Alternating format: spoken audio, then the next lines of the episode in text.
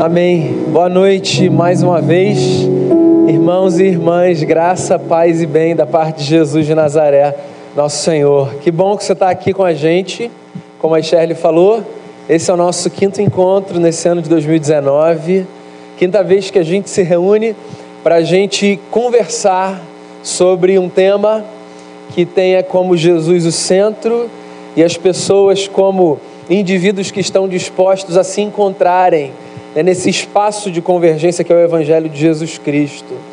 A gente já está na nossa quinta edição desse fórum, mas talvez você esteja aqui pela primeira vez nessa noite. Então eu queria explicar um pouquinho para você como funciona esse nosso encontro, qual é o propósito desse fórum e o que, que vai acontecer aqui. Muito bem, a gente pensou esse fórum no ano passado como uma possibilidade da gente ter na igreja não só esse espaço de escuta e de fala unilateral que a gente geralmente tem aos domingos, mas um espaço de diálogo, de construção horizontal de saber. A gente se reúne dominicalmente aqui, você que é parte da nossa comunidade se reúne com a gente, você que congrega em outro lugar, se reúne na sua igreja e a gente sempre encontra irmãos e irmãs para a gente ouvir o que Deus tem a nos dizer através de quem for pregar e das músicas cantadas.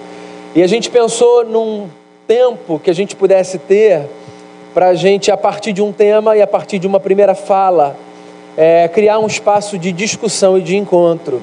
E assim foram os quatro primeiros meses desse ano, e agora a gente chegou na nossa quinta edição, e como a gente vem anunciando nesse último mês, a gente está aqui hoje com uma pessoa muito especial, que é a Patrícia Bezerra. Eu já queria chamar a Patrícia aqui à frente para estar comigo para falar sobre um tema muito especial, que é o tema da mulher na igreja, na sociedade, mulher, igreja e sociedade, conquistas e desafios. A Patrícia é da comunidade da Graça, na cidade de São Paulo. A Patrícia é psicóloga. A Patrícia está vereadora na cidade de São Paulo. E a Patrícia, acima de tudo, é alguém que tem feito da agenda do reino a sua agenda. Eu acho que essa é a credencial mais bonita né, da trajetória da Patrícia. Alguém que tem feito em todos esses espaços e a partir da formação que tem, alguém que tem feito da agenda do reino de Deus a sua agenda. É, irmãozinho especial, esse fórum é um fórum que faz muito bem ao meu coração, à minha alma. Ter uma mulher falando, compartilhando o evangelho, a sua leitura é muito especial, muito necessário, muito pertinente. Que bom que você faz parte desse momento. Numa igreja histórica, a gente abrir a nossa casa para que uma irmã nos fale a partir daquilo que Deus coloca no seu coração. Então, Patrícia, eu quero dizer que você está em casa. Essa igreja é parte da grande igreja de Jesus, da qual você faz parte. E eu espero que Deus fale com muita graça através da sua vida ao nosso coração. Só um detalhe que eu esqueci de dar. É, a gente não precisa mais da foto da Patrícia aqui porque ela está aqui, certo? Então, enquanto a Patrícia estiver falando, a gente vai deixar um número aqui, como a gente sempre faz, porque se você tiver alguma pergunta para fazer, para o momento de perguntas e respostas depois, você pode mandar um WhatsApp para esse número aqui, e aí a gente vai, é, na hora, trazer sua pergunta para que ela seja respondida. Tá bom? Vamos fazer uma oração, mais uma, orar pela vida da Patrícia. Se você quiser, estenda suas mãos, uma de suas mãos na direção dela. Vamos orar com ela e por ela. Pai, eu quero te dar muitas graças por essa noite, por esse momento, por mais um encontro de construção desse espaço, essa possibilidade que a gente tem de, de sedimentar uma agenda que nos leva a pensar o reino não apenas a partir da instituição, mas a partir da vida como um todo. Como é que a gente pode contribuir com o reino fora daqui? Como é que a gente pode contribuir a partir da nossa profissão, a partir do nosso lugar enquanto cidadão que cada um é? E a gente quer te bem dizer pela vida da Patrícia, que saiu da sua casa, da sua rotina e que veio para cá para partilhar com a gente um pouco do que ela tem entendido e vivido como serva de Jesus de Nazaré. Que o Senhor a abençoe profundamente, que o Senhor a dê graça, que ela seja boca de Deus nesse momento para falar o nosso coração e que a noite seja rica e prazerosa para todos nós os que aqui estamos, para quem nos acompanha de casa, por favor, nos abençoe com graça e com bondade, em nome de Jesus. Amém. Amém. Patrícia, Deus te abençoe. Está em casa. Obrigada. Graça e paz. Obrigada, pastor Daniel, pelo carinho, pela acolhida. Trago a saudação dos meus pastores, da comunidade da graça, Carlos Alberto Sueli, do meu marido, que também é o pastor, Carlos Alberto. E é um prazer muito grande estar com vocês para falar de um tema que me é tão caro, tão especial.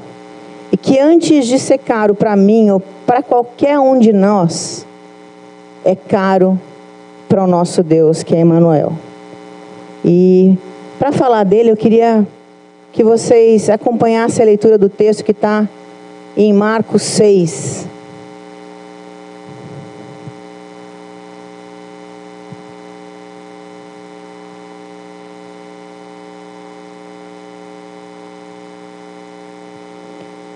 a partir do verso 25, Marcos 5, perdão. 5 a partir do verso 25. Eu vou ler na minha tradução, se tiver alguma diferença.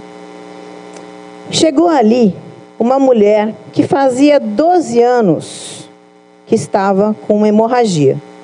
Havia gastado tudo o que tinha, tratando-se com muitos médicos.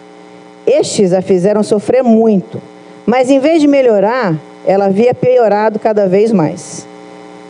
Ela havia escutado falar de Jesus. Então entrou no meio da multidão e, chegando por trás dele, tocou na sua capa. Pois pensava assim: se eu apenas tocar na capa dele, eu vou ficar curada. Logo o sangue parou de escorrer e ela teve certeza de que estava curada. No mesmo instante, Jesus sentiu que dele havia saído poder. Então, virou-se no meio da multidão e perguntou: Quem foi que tocou na minha capa? Os discípulos responderam: O senhor está vendo uma gente, que a gente está apertado de todos os lados e ainda pergunta uma coisa dessa? Mas Jesus ficou olhando em volta para ver quem tinha feito aquilo. Então a mulher, sabendo o que lhe tinha acontecido, atirou-se aos pés dele, tremendo de medo, e contou tudo. E Jesus disse: Minha filha, você sarou, porque teve fé. Vá em paz, você está livre do seu sofrimento. Esse é um relato bíblico que, se você despreza o contexto histórico, você acaba com a riqueza que ele tem para nos falar. E para colocar ele no contexto daquele tempo e trazê-lo para o nosso, eu vou dar, trazer alguns dados da cidade de vocês. Dados do governo do Rio de Janeiro de 2018. Homicídios dolosos no Rio de Janeiro. 350 mulheres foram vítimas de homicídio doloso em 2018. 59% delas eram pardas ou negras. 59% delas eram pardas ou negras. 33% brancas. 36% delas tinham entre 30 e 59 anos e 20% entre 18 e 29 anos. Feminicídios no Rio de Janeiro. Feminicídios crimes cometidos a, pela razão de ser uma mulher contra o gênero. Ocorreram 71 feminicídios e 288 tentativas. 62% dos feminicídios aconteceram dentro de casa da vítima. 56% dos autores eram companheiros ou ex-companheiros da vítima. Estupros no Rio de Janeiro. 4.543 casos de estupros no ano passado. 44% dos agressores eram pessoas de convívio da vítima. 70% das vítimas tinham menos de 18 anos. 39% dos estupros foram considerados violência doméstica e familiar. Vamos voltar para a mulher do fluxo hemorrágico. Qual era aquela realidade. Que tradição é aquela de cultura? A gente está falando de uma tradição judaica, onde aquela mulher tinha uma doença, ela tinha uma hemorragia, ela estava sangrando, e por estar sangrando, ela era considerada por aquela sociedade uma pessoa impura. Tudo que ela tocasse, está escrito em Deuteronômio, era considerado impuro e deveria ser purificado pelo sacerdote. Aquela mulher, além de hemorrágica, ela era impura. Uma mulher na tradição judaica e naquela tradição não poderia jamais dirigir a palavra para um homem em público. Dentro da relação conjugal, para falar com um homem dentro de casa, ela deveria permi pedir permissão para falar com o marido, ou para opinar, ou para dirigir a palavra. Em público, jamais deveria nem tocar, nem falar com o homem. Só que ela sabia, mais ou menos como a gente sabe quando o Papa vem, é, se tem a notícia, as pessoas preparam para receber, não tem essa, essa velocidade do texto. Ah, ela aconteceu do dia para a noite, ela foi lá e tocou Jesus. Não. Ela premeditou. Ela estava esperançando que, depois de tanto sofrimento, de ter gastado as economias dela, ela não era uma mulher rica, não era uma mulher de posses, era uma mulher pobre, de ter investido tudo que ela tinha para acabar com aquele sangramento, a única esperança que ela tinha era naquela pessoa que andava fazendo milagres e que esse comentário chegou aos ouvidos dela. Só que ela não poderia tocar essa pessoa, por quê? Porque era um homem.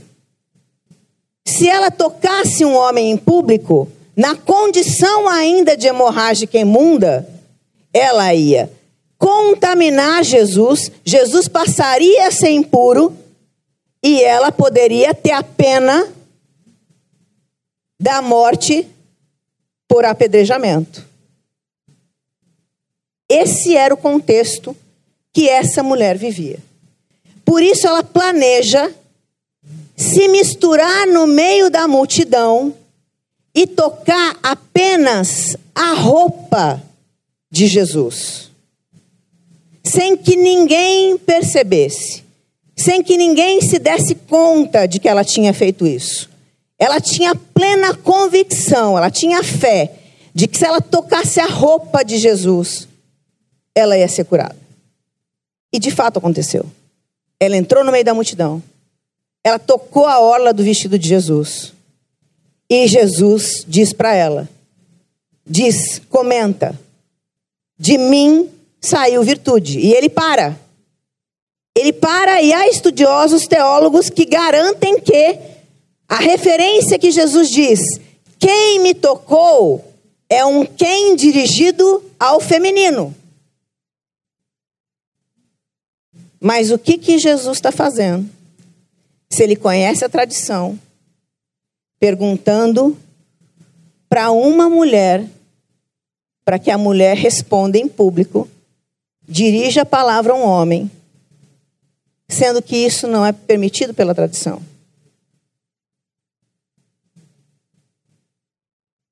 Está claro? Jesus está rompendo com a tradição.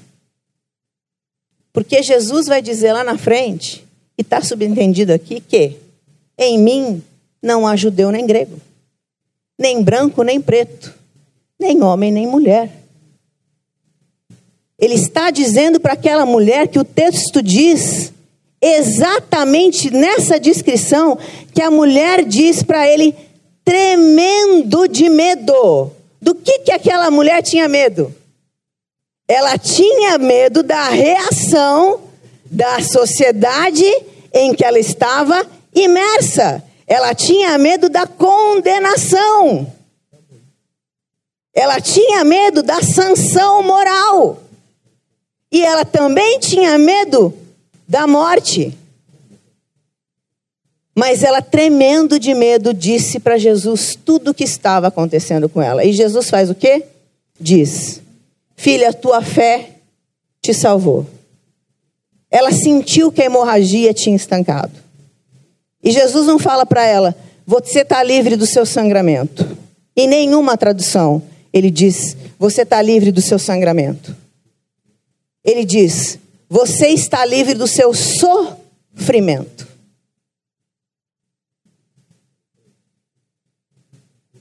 Sangrar é prerrogativa do sexo feminino. Só a mulher sangra. E aquela mulher sangrava, sim, no sentido literal. Mas ela também sangrava no sentido figurado. Por existir mulher numa sociedade patriarcal, sexista, misógina, preconceituosa, que tratava a mulher da seguinte maneira: o judeu, naquela tradição, se levantava toda manhã e agradecia a Deus por não ter nascido cachorro, samaritano e nem mulher. Mulheres não eram contadas, nem mulheres, nem crianças. Mulheres eram consideradas seres sem alma. E de onde vem essa cultura? De onde vem essa tradição? Nós já vamos chegar lá.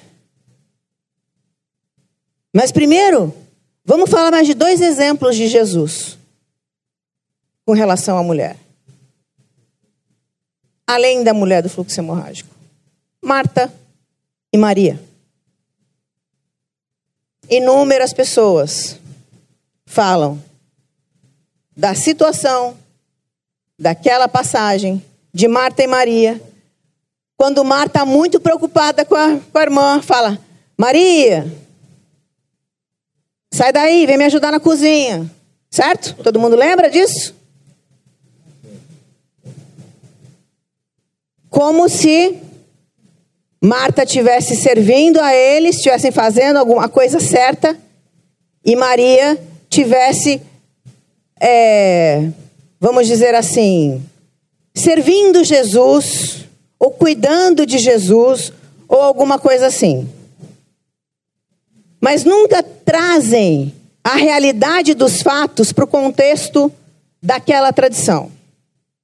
Por que, que Marta se incomoda com Maria ajoelhada aos pés de Jesus, sentada numa sala de uma casa, onde na sala só tem homens, porque só homens aprendiam a ler e escrever, mulheres não aprendiam a ler e escrever. Só homens poderiam ser ensinados. Maria senta no meio da almarada e fala assim: daqui não saio, daqui ninguém me tira. Eu vou aprender com meu rabi. E a Marta, que só pensava na reputação, que só pensava na tradição, fica avariada e fica. Maria, sai daí, Maria. Aí no nosso lugar, né, Maria? Lugar de mulher na cozinha. Então vem aqui para a gente fazer a comidinha, para a gente fazer o cafezinho, para servir para eles, né? Aqui no... E Jesus falou, Marta, Marta, por que, que você está tão agitada? Maria escolheu a melhor parte. Pode sentar aqui também. Quem quiser aprender de mim, senta aqui. Jesus quebrou a tradição com Maria também. Deixou uma mulher sentar aos pés dele e aprender da lei. Mais um exemplo. As pessoas, para passar de uma área para outra, cortavam, dava a volta como se fosse de São Paulo para Bahia, sem passar por Minas, supondo que Minas fosse Samaria. Passava pelo Rio de Janeiro, Espírito Santo, para não passar por Samaria. Porque Samaria não era, povo não era gente. Era que nem os Dalits na Índia. O que, que Jesus fez? Nós vamos por Samaria. Eita, Jesus teimoso, né? Foi por Samaria. Não bastasse para Samaria, sentou à beira do poço de Jacó Enquanto os discípulos foram comprar alguma coisa para comer, veio uma mulher samaritana e ele faz o quê? Pede água para a mulher. Bebeu do copo de uma samaritana. O que, que ele estava fazendo? Rompendo com a tradição. Ah, mas era, ela era leviana. Era leviana coisa nenhuma. Se fosse leviana, estava morta. Não era leviana. Ela era uma mulher, com certeza, muito à frente do seu tempo, que Jesus teve uma argumentação com ela, e ela respondeu de igual para igual. Ela sabia arguir, ela sabia questionar. E com certeza os maridos que ela teve não deram conta. E a fila andou. E quando o homem não dá conta, a fila anda. Mas ela não era adúltera. Porque qual que é a sanção para adúltera naquele tempo? Pena de morte.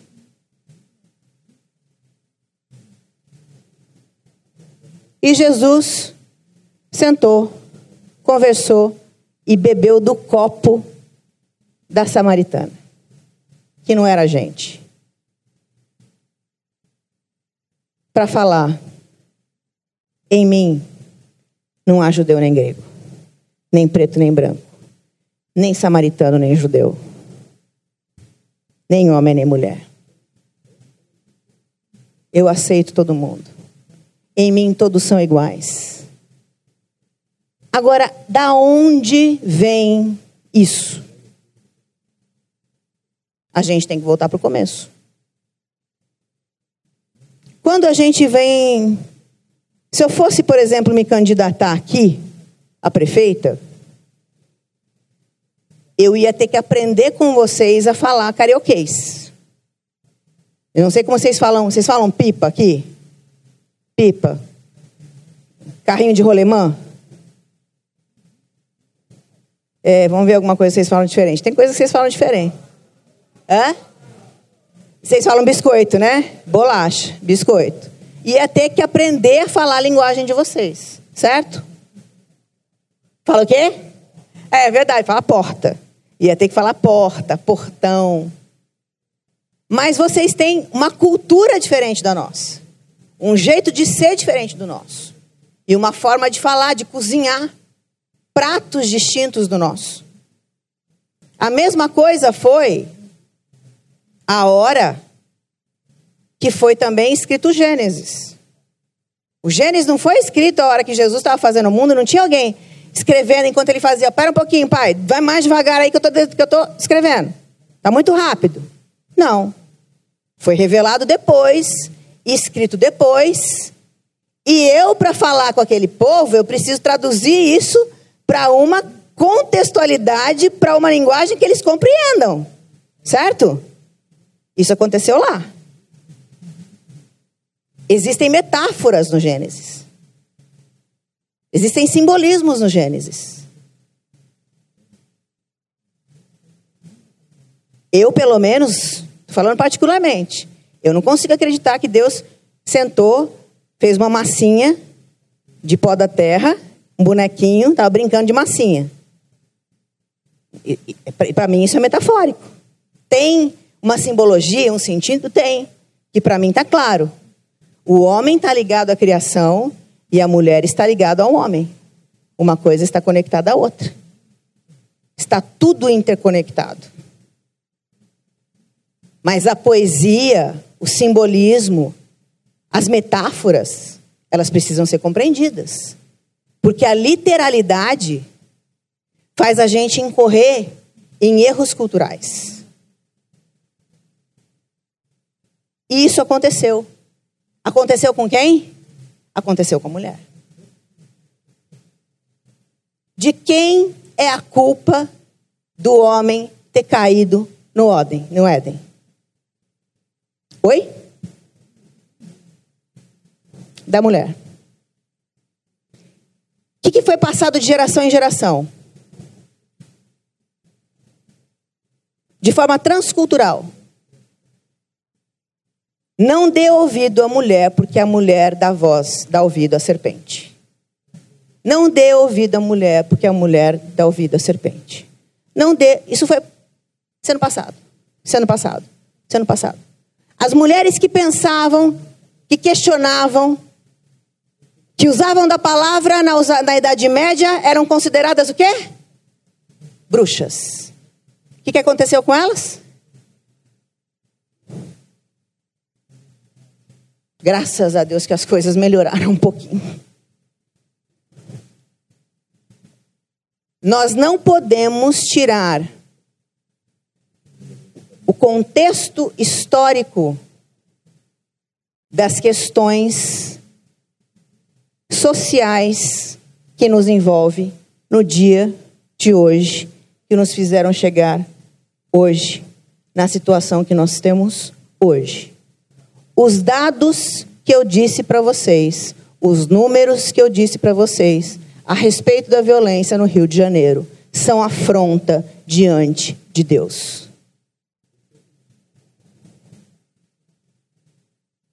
O projeto de Deus lá no Éden era: homem e mulher os criou.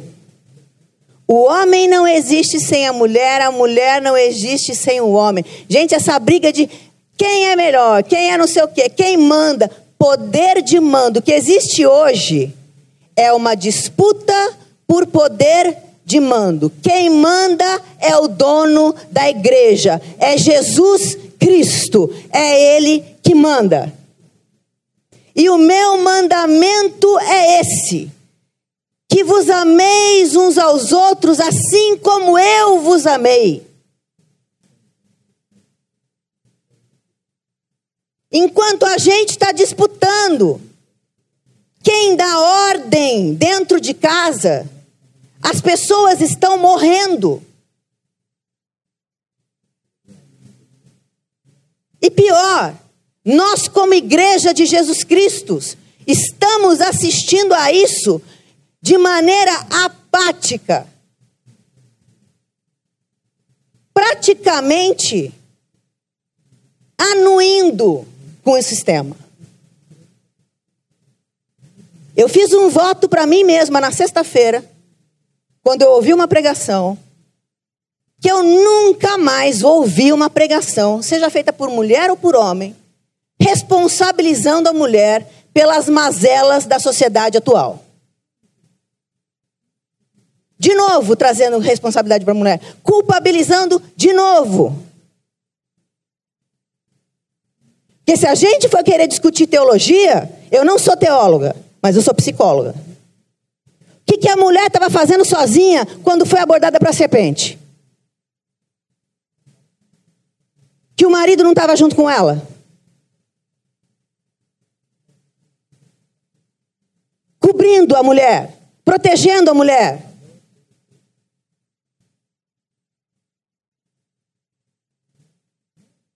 que, que Adão, a hora que a mulher cometeu o erro, não foi diante de Deus, nem abriu a boca o sujeito. Só pegou a maçã e comeu também. E depois covardemente falou: A mulher que tu me deste, que não é, não é lá aquelas coisas.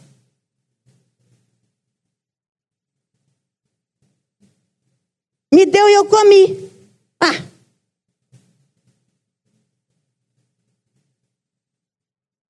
Ah, mas Patrícia, espera um pouquinho. Lá está escrito assim: o homem é o cabeça da mulher. Verdade. É. Vamos terminar o versículo? Vamos? Assim como. Vamos, amarada. Vamos? Com fé, vai. Assim como Cristo é o cabeça o que, que Cristo fez mesmo pela igreja, que eu não lembro? Amor, opa, a ponto do quê? Ah! Amor, vai na padaria. Ah, tô com uma preguiça, cansado. Trabalhei o dia inteiro. Poxa, amor, eu queria conversar hoje. Ah, hoje não dá. Não estou colocando a culpa no homem, não, gente. Estou falando que amar é uma coisa séria.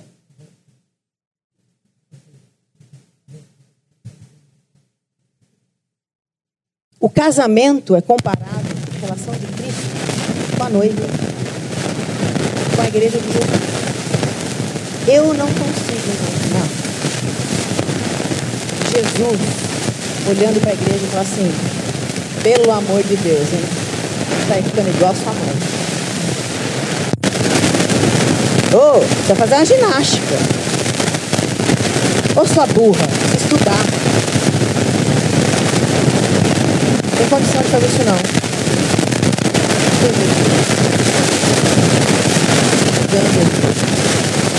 Humilhando ele. Comparando a igreja com outra melhor.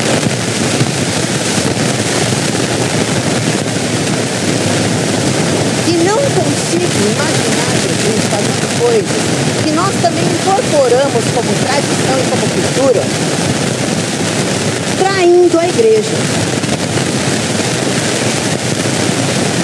Banalizando traição a rodo.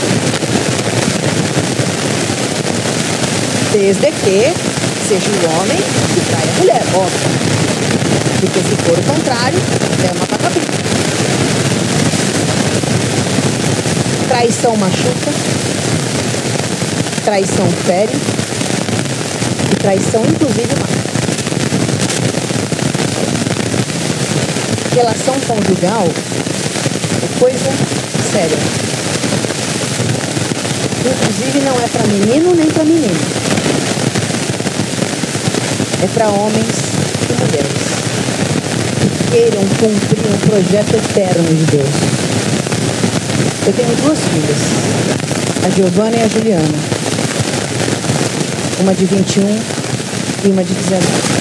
Meu casamento está longe de ser perfeito. Mas longe, longe, longe, longe. Gente está caminhando com os pés, derramando lágrimas, pedindo a graça e a manifestação do poder de Deus na nossa vida. Mas pela misericórdia dele, a gente vai complementar, completar esse ano 25 anos de casamento. E a gente tem esses dois filhos. Se eu pegar a Giovana ou a Juliana e tentar separar o que é do Júnior ou o que é meu, não dá. Está tudo misturado. Virou uma coisa só. É isso que é ser um. Deus quer que a gente seja um. Que a gente se misture de um jeito que não tem a minha parte, a sua parte. Não, ó, pera um pouquinho, esse dinheiro aqui você não mexe. Esse aqui é meu. Aquele ali é seu. Ó, não, lavar, lavar louça não, porque não, não, não, vai quebrar minha unha. É nosso. Projeto é nosso. A responsabilidade é nossa. A casa é nossa. E tudo que a gente fizer, a gente faz para a glória de Deus faz juntos para a glória de Deus. É juntos. O diabo está sapateando. Não sou, não sou sapatinho de fogo, não, porque atenção da pessoa. Mas o diabo está sapateando na nossa cabeça.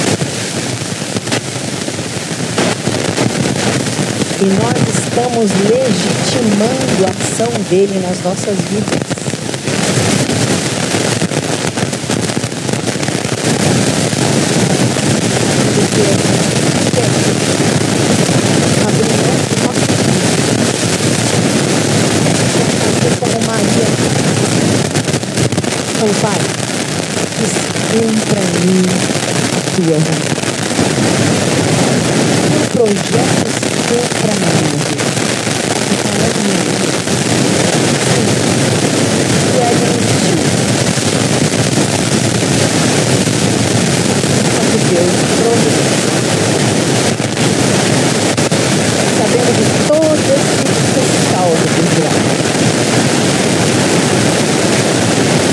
é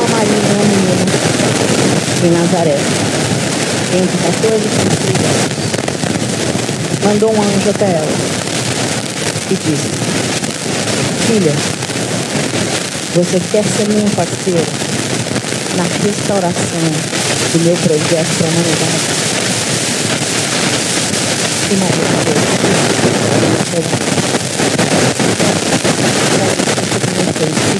de Deus. E o Salvador vai ser gerado no seu ventre. Salvador nasceu de uma.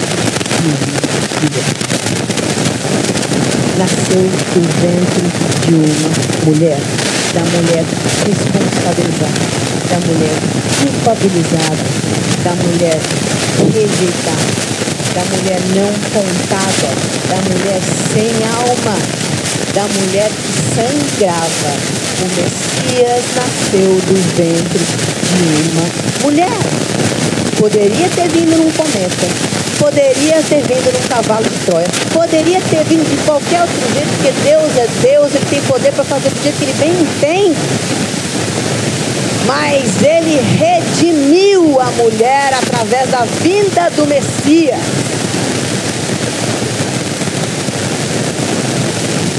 O que é que tem acontecido no Éden?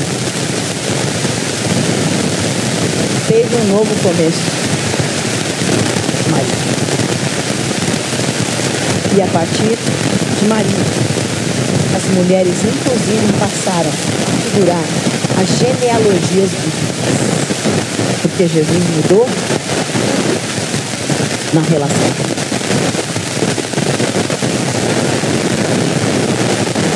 O que Jesus fez pela mulher. Ninguém na raça tem o direito. Ninguém na raça tem legitimidade diante de Deus. Não é à toa que a população de mulheres está crescendo no mundo. Não é à toa.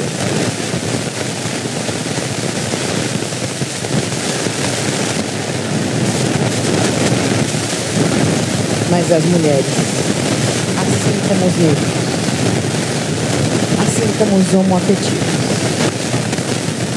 assim como os transexuais, como os imigrantes. As mulheres precisam ser amadas de fato e de verdade. O amor que restaura a alma, que cura ferida. Vocês homens aqui, eu falo com muito respeito. Porque vocês não são os responsáveis. A cultura é a E a cultura tem emissário. O emissário é Satanás. A gente só não pode dar lugar. Vocês são vítimas também. Mas a gente não pode perpetuar. Nós temos que tomar diante de Deus uma decisão. Romper com cultura não é fácil. Não é fácil. Mudar hábito alimentar não é fácil. Imagina mudar uma cultura milenar. É milenar isso. Nós Um. De modo. Quando Deus deu o comando de criar, Ele criou os dois. Com papéis diferentes? Sim, gente. A liderança do homem é, gente. Qual o problema disso? Que mulher não se submete a um líder que ama. Fala para mim. Fala para mim. Um líder que ama, que serve, que protege, que cuida, que dá o respaldo, que ajuda a crescer, que se orgulha quando tem êxito, que ajuda nas tarefas de casa. Poxa, a mulher chegou mais tarde do trabalho. Queridos, pensem em vocês. Escutei uma bobagem esses dias. Ai, as mulheres foram para o mercado de trabalho, adoecem mais. Desculpa, há 30 anos atrás tinha pesquisa, por acaso? Na época da avó de vocês tinha pesquisa? Morria deprimida, que os cabra cara de pau, tinha 15 mil famílias, levava ainda tudo para comer junto no Natal, tinha que engolir, ficar quietinha, morria de desgosto, ninguém sabia, de câncer, ninguém sabia, e vem responsabilizar a mulher ainda, que a sociedade está do jeito que está. Gente, está do jeito que está, porque nós perdemos a voz do comando. Nós deixamos de ouvir a Deus.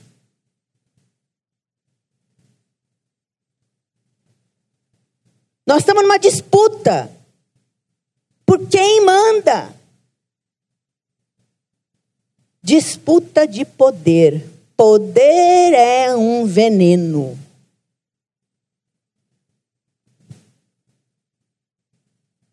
A única único ser, único caráter que tem estrutura para ter o poder na mão é Deus, gente. Deixa ele tomar conta. Deixa ele tomar conta. Nós precisamos restaurar a nossa identidade como homens, como mulheres de Deus. Mas tendo como objetivo que Deus nos criou para igualdade. Nós somos iguais nele. Iguais em capacidade, iguais em potencialidade, iguais em responsabilidade, iguais em comissionamento, iguais em missão. Mas e a submissão? Estamos debaixo da mesma missão. Submissão, debaixo da mesma missão. Não é capaz de ninguém, não.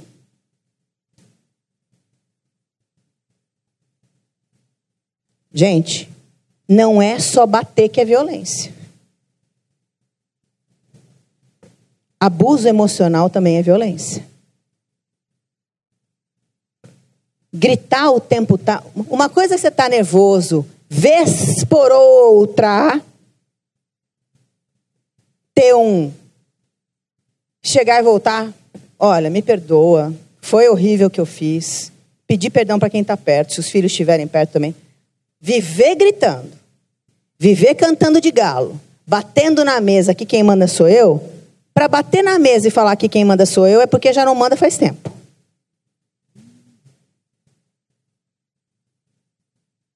E a gente tem que saber que a autoridade de Deus não é autoridade militar. A autoridade de Deus é pelo amor. O amor de Deus constrange. Nos constrange. Nós não podemos, como igreja de Jesus, aceitar os números que eu falei. E pasmem vocês: 40% das violências sofridas por mulheres no Brasil acontecem em famílias evangélicas.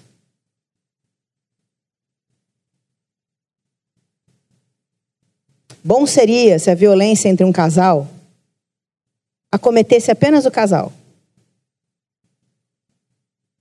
Mas a gente tem hoje 32 milhões de deprimidos no Brasil. Nós somos o Brasil que com maior consumidor no mundo de Rivotril. E nós somos, no mundo, o segundo lugar em suicídio de adolescente e criança. Nós estamos perpetuando o ciclo de violência. Se a gente, como Igreja de Jesus, não puder ser resposta, deixa eu te dizer, a política pública não vai ser. Eu falo isso como política. A gente pode cuidar do sintoma, gente. Nós não conseguimos cuidar da causa. A resposta para o sofrimento das pessoas só tem um nome: é Jesus Cristo de Nazaré. Ele, inclusive, fala: Eu sou o teu marido. Se a gente, no nosso gabinete pastoral, ou como diácono, aconselha uma mulher vítima de violência, que está espancada, volta para o seu marido que você vai santificar o seu marido, nós vamos, nós vamos dar conta diante de Deus. Que essa mulher pode não voltar para a próxima reunião. Estou fazendo apologia ao divórcio? De jeito nenhum. Eu não sou, é, é, como fala, adepto ao divórcio. Ao contrário. Mas nesses casos, nesses casos, sim, é necessária intervenção. Ninguém tem o direito. Me perguntaram na semana passada que eu estava em Rio das Ostras. Qual que é o limite, Patrícia? O limite é a dignidade. O limite é a digital de Deus em Magodei. Que ele colocou na gente. Eu trabalho muito com a população da Cracolândia. Você olha para aquelas pessoas, o trabalho no diabo, né, do, do diabo nelas não é a droga. É a desumanização. É a perda da imagem e semelhança de qualquer coisa que faça uma conexão com o sagrado. Existem mulheres dentro das suas casas, exatamente naquela situação, com essas fisionomias, com a alma ressequida, com poças de sangramento, imersa em lágrima. Purulentas de sofrimento. Em nome de religiosidade, porque isso não é vida cristã.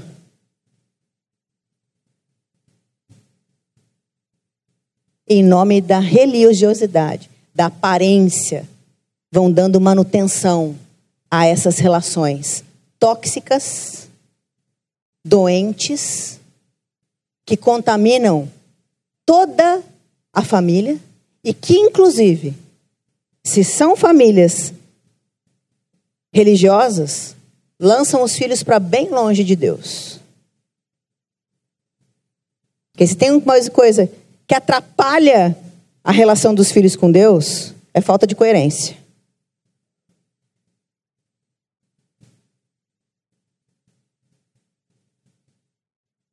Jesus estancou o sofrimento da alma de existir mulher, de existir como mulher que aquela mulher tinha naquela sociedade. Está consumado, ele já fez. Ele já fez. Nosso papel é nos apropriar do que Jesus fez por nós mulheres na cruz do Calvário.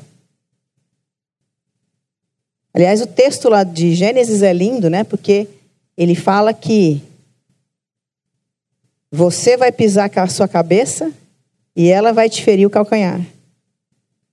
E como que a mulher pisou e da sua descendência, né, que, vai, que vai colocar inimizade entre você e a sua descendência. Por que da, da, da sua descendência?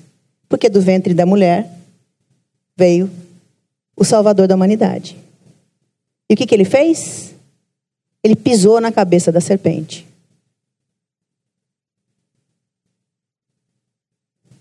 Uma das coisas mais lindas que Deus fez para a mulher. E as pessoas simplesmente não falam disso. Para que se perpetue o ciclo de violência.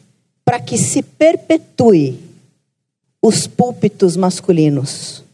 Para que se perpetue o poder eclesiástico para que se perpetue o poder político. Em nome disso, nós estamos derramando sangue inocente. Mas isso não vai passar incólume diante do nosso Deus. Antes da gente passar para as perguntas, eu só queria que vocês ficassem em pé junto comigo, que a gente curvasse a nossa cabeça.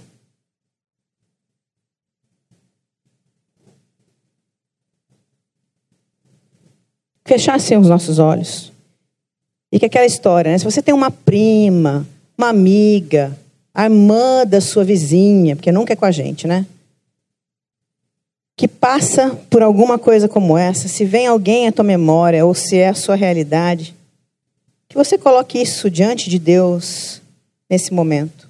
lembrando de tudo que a gente falou, e se ficar muito pouca coisa daquilo que a gente disse, que você se lembre sempre do nascimento de Jesus e do resgate da dignidade, da identidade, do propósito da, da existência da mulher na vinda do Messias.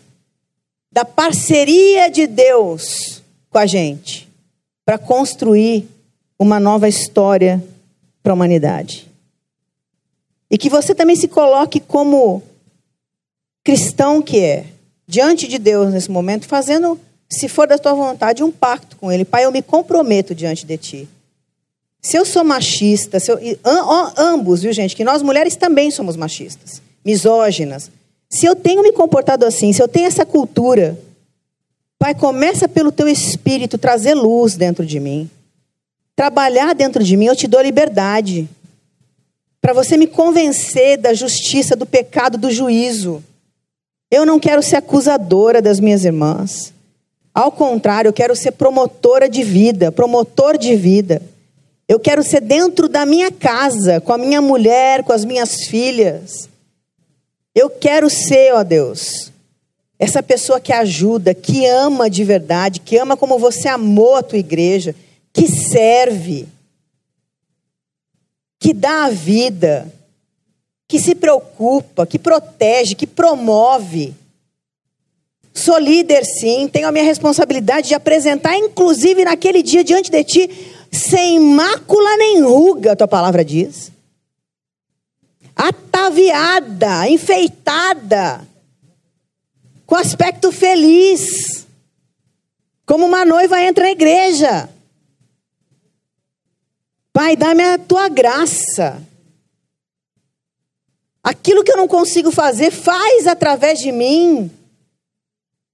É você que realiza tanto querer quanto efetuar. Faz isso por amor do teu nome, para que o teu nome não seja envergonhado, mas para que a tua glória seja vista, para que as nossas famílias sejam fortalecidas, sejam unidas, para que os nossos filhos creiam naquilo que a gente prega, naquilo que a gente Fala, Deus, na nossa crença, na nossa confissão de fé. Pai, a fé sem obras é morta. E não é obra para o outro, não. É para isso também, mas é obra também dentro da nossa casa. É testemunho de vida. Pai, usa o nosso comportamento, usa a nossa boca. Porque a tua palavra diz que a nossa língua tem poder de vida e de morte. E a gente muitas vezes tem matado as pessoas perto da gente com aquilo que a gente fala, com as sentenças que a gente diz, com as coisas que a gente promove através da nossa boca, ó Deus. Põe um anjo na porta da nossa boca para que a gente não peque contra ti. E para que a gente não traga doença na alma dos nossos irmãos, nas, na vida daqueles que a gente ama. Faz isso, ó Deus, por uma, por uma única razão: para a glória do teu nome. Para que você cresça dentro da gente, para que a gente diminua, porque é isso de fato que precisa acontecer. Para que o nosso ego diminua, o nosso orgulho diminua, para que a gente dependa de ti e a tua vida, Deus, exale em nós e através de nós. Em nome de Jesus. E que a gente seja, ó Deus, como cidade edificada sobre a rocha. E como cidade também sobre o monte, ó Deus, que seja impossível não perceber. Que seja assim. A partir de hoje. De forma, claro, ó Deus, gradual mas que seja assim. Em nome de Jesus. Amém.